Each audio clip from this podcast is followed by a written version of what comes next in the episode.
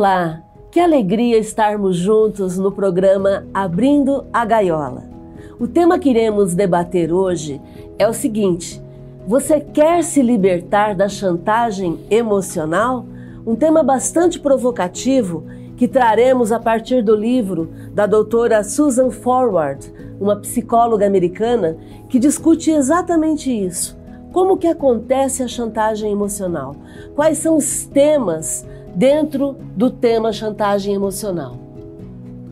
E, com, e como sempre, né, Márcia, a gente traz temas provocativos, né? Temas que venham contribuir para a sua felicidade. Esse é o nosso propósito aqui. E aqui estamos não como donos da verdade, nada disso. Queremos apenas compartilhar algumas informações com você que a gente entende e acredita que poderão contribuir para a sua felicidade, e aí você faz o que você quiser com essas informações. E como a liberdade é a alma da felicidade, por isso que sempre a gente vai estar falando aqui em liberdade. E não é à toa que nós temos uma gaiola, né? Porque gaiola significa prisão, significa o contrário da liberdade. Então, com relação à chantagem emocional, nós queremos que você também abra a sua gaiola e se liberte para que você seja muito mais feliz. Chantagem emocional é uma forma poderosa de manipulação. Então, todas as vezes em que você está num relacionamento, seja um relacionamento enquanto casal, seja um relacionamento na família, um relacionamento de trabalho, um relacionamento de, na sociedade, nesse relacionamento, toda vez que houver uma forma poderosa de manipulação, a gente vai estar falando de chantagem emocional. E são três tipos de chantagem emocional. A gente tem a chantagem emocional pela culpa. Então, na culpa, sempre vamos estar englobando o passado. E a pergunta que você vai se, vai se fazer quando você for chantageado pela culpa é: por quê? Então, toda vez que você sente culpa, você fica se perguntando por quê? Por que, que eu fiz isso? Por que, que eu fui naquele lugar? Por que, que eu respondi assim? Então, sempre na culpa, você vai estar falando do passado. O outro ponto de chantagem emocional é a obrigação no sentido de coerção. E aí você vai estar sempre falando do presente. A pergunta que você vai se fazer quando você estiver sofrendo a chantagem emocional pela obrigação, pela coerção, é ter que. Aí não é uma pergunta, na verdade, é uma afirmação. Eu tenho que fazer tal coisa porque senão vai acontecer tal coisa. Eu tenho que ir em tal lugar porque senão vai acontecer tal coisa. Então, na, na coerção, na obrigação, sempre é o ter que, é o obrigado a. Você se sente obrigado a fazer alguma coisa. E a terceira forma de chantagem emocional é através do medo. O medo se refere sempre ao futuro. E a pergunta que se faz quando se está sofrendo a chantagem emocional pelo medo é o e se? E se acontecer tal coisa? E se tal pessoa falar para mim tal coisa? E se acontecer isso em função do que eu fiz? Então são três formas de chantagem: culpa, obrigação, coerção e medo. A culpa com relação ao passado, a obrigação, coerção com relação ao presente e o medo com relação ao futuro. Na culpa você fica se perguntando por quê na obrigação coerção você se sente obrigado a, é o ter que, e no medo você fica se perguntando e se. Em, todos esse, essa, em todas essas formas de chantagem emocional, o que acontece é que você fica tão confusa, tão, você fica tão confusa, tão confuso, que você não percebe direito para onde pode ir. Tanto, né, Ururaí, que em inglês é, a gente usa um acróstico chamado FOG, com as iniciais das palavras culpa, obrigação e, e medo. Então, no, no, no, medo é fear, na obrigação é obligation e na culpa é guilt. Então, a gente pega a primeira letra de cada uma, FOG, E fog em inglês significa nevoeiro. Toda vez que eu falar de chantagem emocional, eu tenho que me lembrar que é como se eu ficasse dentro de um nevoeiro e eu não sei direito o que fazer, para onde ir, como me portar. Por quê? Porque eu estou com medo, eu sinto culpa e eu me sinto obrigada. Então, esse é o, essa é a descrição de uma pessoa que está sofrendo chantagem emocional. E aí, bem-vindo ou bem-vinda à infelicidade, né? Porque quanto mais chantagem emocional, menos liberdade. Quanto menos liberdade, menos felicidade, mais infelicidade. Então, esse é o propósito do tema do Abrindo a Gaiola de hoje. Quer dizer, provocar em você a sua libertação da chantagem emocional primeiro você aprender o que é chantagem emocional para você agir, né? Primeiro aprender para crescer e mudar. Veja, o sistema faz isso com a gente, né? O sistema financeiro, o sistema econômico, político, religioso, ele funciona em cima de chantagem emocional. Ele sabe muito bem que, por exemplo, através do medo, né? Olha, você tem que fazer tal coisa porque tal produto vai subir ou vai acabar. Aí você vai lá e compra e às vezes nem necessidade do produto você tem. Então, você tem lá uma TV maravilhosa, mas aí vem a propaganda dizendo de uma outra TV, ultra, super, maxi, não sei o quê. Aí você olha para a sua TV e a sua TV, que sempre foi maravilhosa, de repente começa, você começa a cair, nós vamos falar daqui a pouco, né? Você vai abordar como é que é esse processo. Agora, se você sabe da chantagem emocional, você se liberta disso. Principalmente nos relacionamentos, né? Porque é no relacionamento, no nosso dia a dia, que você constrói felicidade ou infelicidade para você. Ninguém está interessado na sua felicidade. Ah, mas meu pai, minha mãe e tal. Está...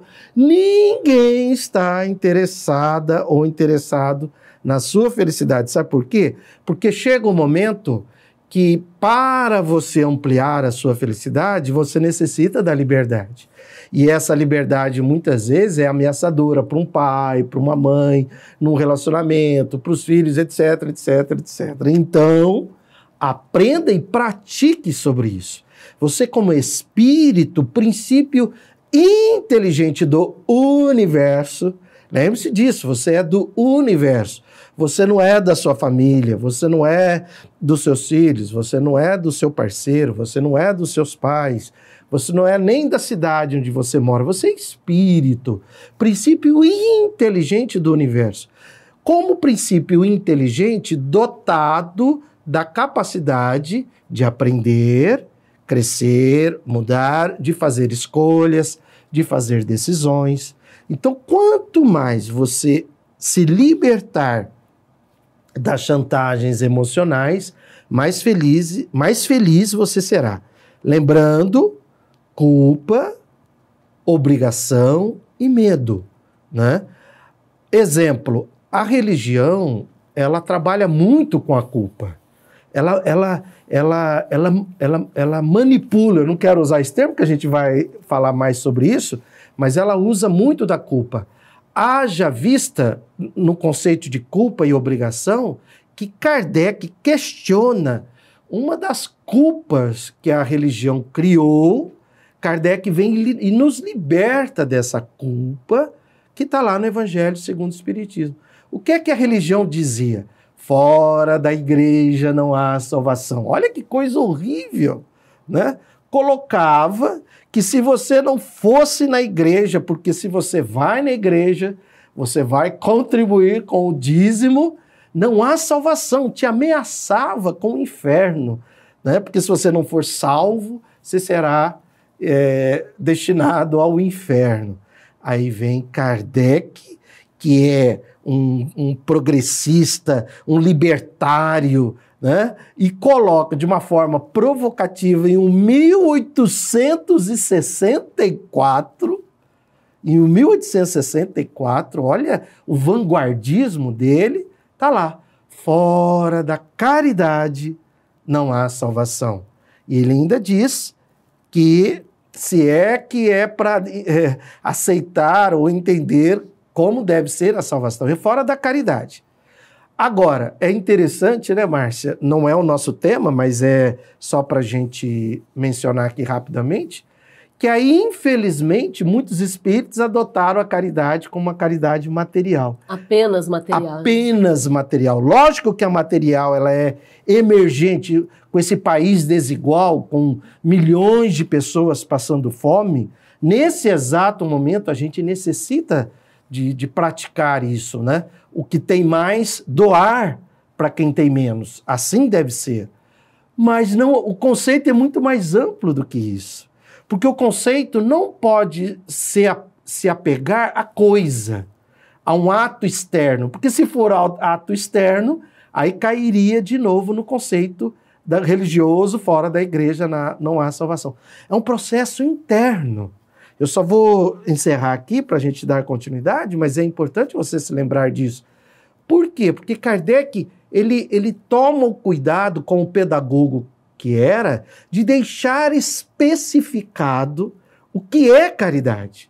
Já que Jesus é o nosso modelo e guia para a felicidade, ele perguntou para os espíritos: mas como então devemos entender a caridade de acordo com Jesus? E aí vem o benevolência para com todos, viu, gente?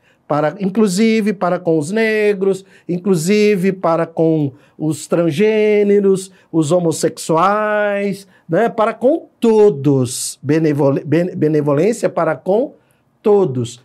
Indulgência para com as imperfeições alheias. Ou seja, a vida do outro não te interessa. Não te interessa, não está aqui para cuidar. Olha, Olha o que o fulano, olha com quem ele está namorando. Olha, você viu, ele se separou. Nossa, ele tem três namoradas. Não, não te interessa.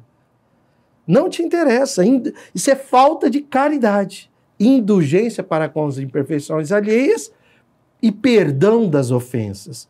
Ou seja, o que o outro, a violência, a agressão que o outro fez, se você não agir com perdão, você vai continuar se sentindo ofendido.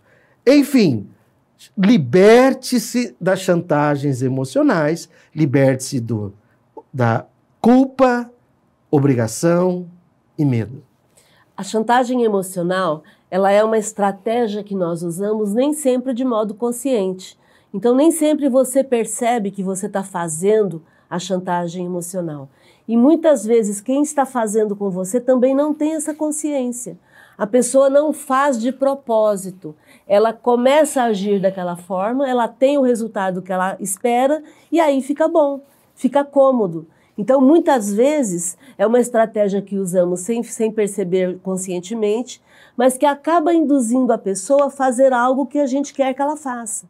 Então, por isso é que nós consideramos a chantagem emocional uma forma de manipulação do comportamento dos outros.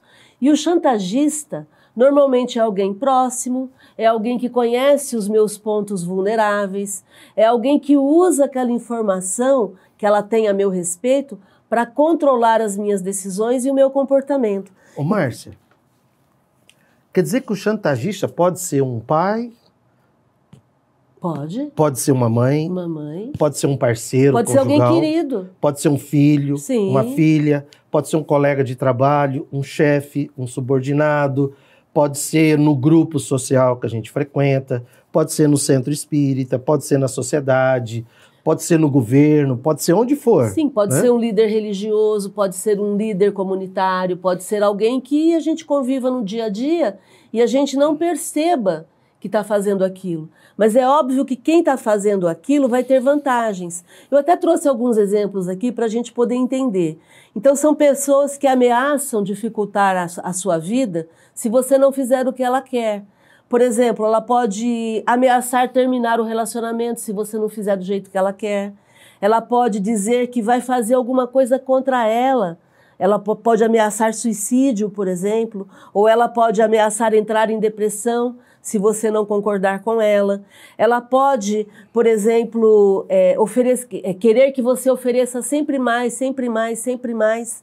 Você se doe sempre mais, sempre mais, porque é sua obrigação, porque ela fez muito por você quando você precisou. Então, são pessoas que usam argumentos que muitas vezes nos constrangem. Você está sendo constrangido a fazer algo que você não quer. Esse é o ponto. No movimento espírita, né, a gente vê, olha, se você não fizer tal coisa, você vai para um umbral. Meu Deus, né? isso é tão Olha, comum. isso aí deve ser coisa de obsessor, coisa hein? De obsessor. Hã? E é interessante que é, esse chantagista, eu vou chamar de chantagista para a gente poder chocar, porque é a ideia da gente perceber que está havendo perda de um lado. Não é um jogo de ganha-ganha. É um jogo onde alguém está ganhando e alguém está perdendo. Por isso que é injusto. E por isso que é manipulação. Então é alguém que sempre tem certeza que se falar daquele jeito, você vai ceder. Se falar de um jeitinho especial, vai conseguir chegar onde essa pessoa quer. É, são pessoas que normalmente também não se preocupam com as suas necessidades e com os seus sentimentos. Por que, Ururaí? Você falou agora há pouco aqui, é, o chantagista, é, ele está preocupado com ele, ele não está preocupado com você. A perda do poder, né? Ele quer manter o poder. Se ele começar a sentir que ele pode perder o poder, ele vai lá e vai forçar. E chantageia. E vai fazer a chantagem. É, por que, que as pessoas não estão preocupadas com você?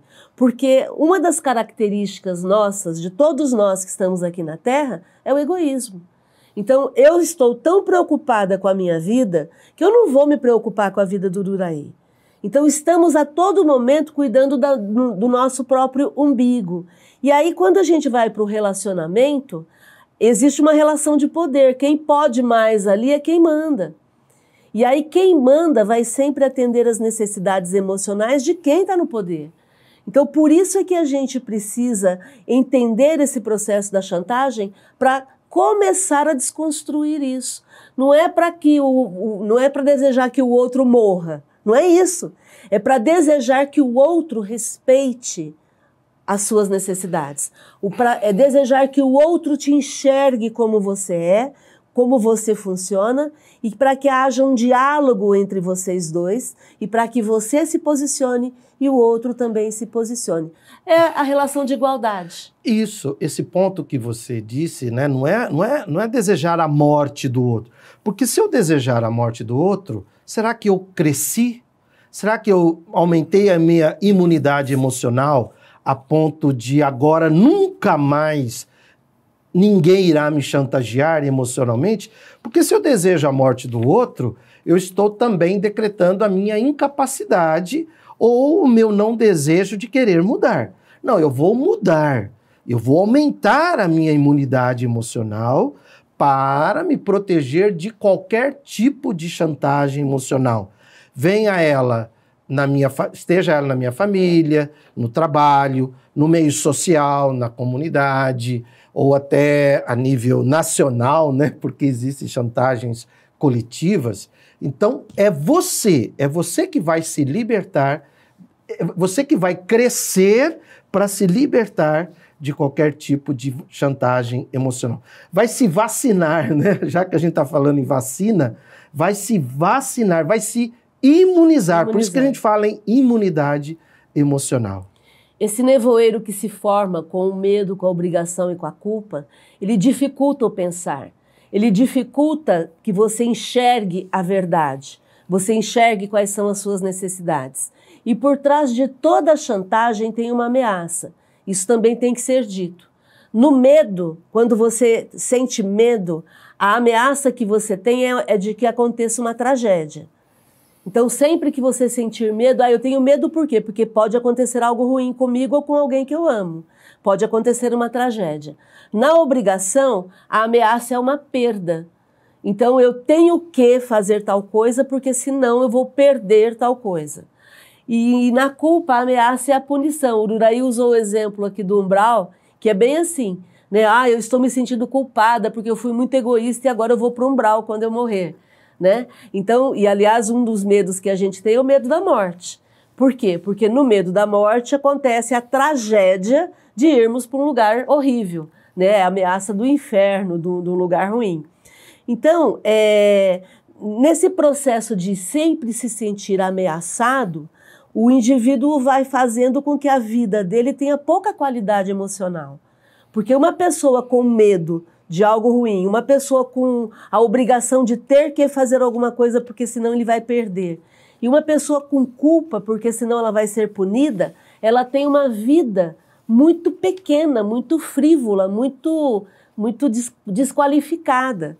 Ela está sempre acreditando que existe mesmo uma punição e que por isso ela tem que se sentir culpada.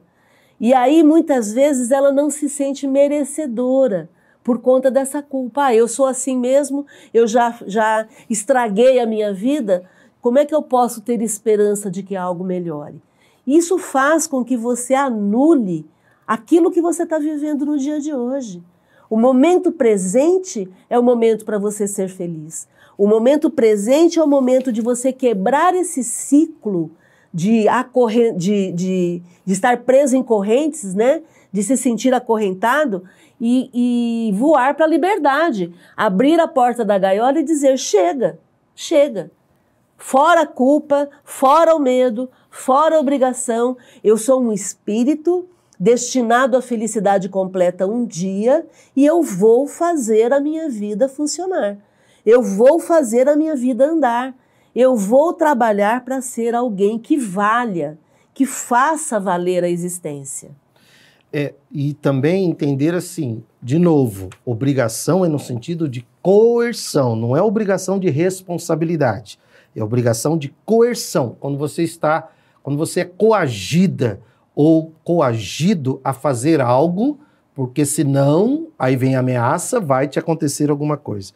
E, e isso é libertador, porque isso que estava falando, Márcio, me lembra aquilo que a gente lida todo dia, né? Eu como psiquiatra, você como psicóloga, a psicossomática, a psiconeuroimunoendócrino vasculo genética, né? É de onde vêm os adoecimentos. Quer dizer, se você tem dentro de você culpa, obrigação, coerção e medo, isso vai gerar um adoecimento em algum momento, seja um adoecimento psíquico ou físico. Tanto que a autocura começa do processo de se libertar de si mesmo. E só para encerrar esse assunto, o ciclo, né, o ciclo que existe entre a culpa, punição e salvação.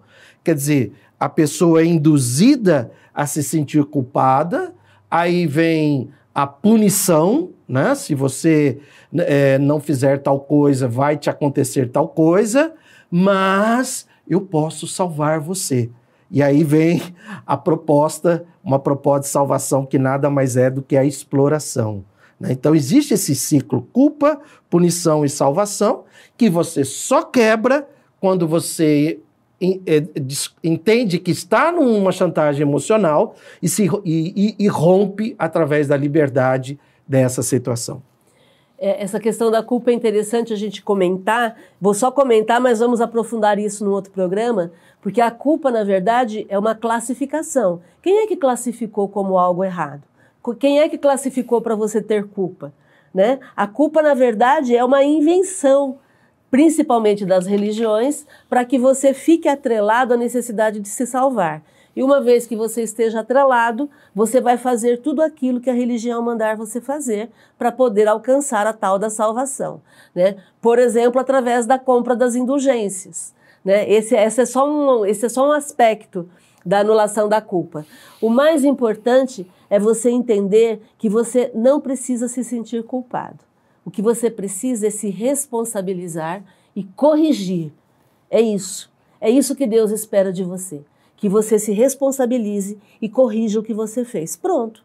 Aí você vai se salvar. Não porque alguém te deu absolvição, mas porque você se absolveu. Porque você não precisa adoecer para se sentir melhor. Você não precisa provar nada a ninguém. Você é um espírito destinado à felicidade completa seria muito bem colocado, Márcia, lembrado, seria salvar-se, né, do seu inferno interior, né, do seu umbral interior, né? Porque é assim que as coisas acontecem, né? Esse inferno interior, esse umbral interior. E tem a autossabotagem, né, Márcia?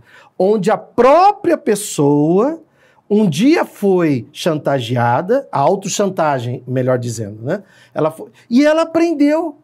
Em vez dela se libertar, ela fica ali se culpando, se cobrando, né? gerando coerção. Aliás, tem um transtorno aí chamado obsessivo compulsivo, que ele tem uma certa relação com essa coisa da coerção, né? Se eu não da fizer, culpa também, né? Se eu não fizer tal coisa, vai me acontecer tal coisa, né? Então também preste atenção aí na sua autossabotagem. E aí é, eu vou falar aqui um pouquinho disso aqui, depois você já entra ali para a gente ir encerrando. E tem a manipulação, a, a, o domínio e a exploração. Isso é a coisa mais comum que existe. Preste atenção dentro de você, ao redor de você, na televisão, na internet, nas redes sociais, isso é muito comum. Primeiro vem a manipulação. O que é a manipulação? Uma distorção da verdade onde o chantagista tem interesse.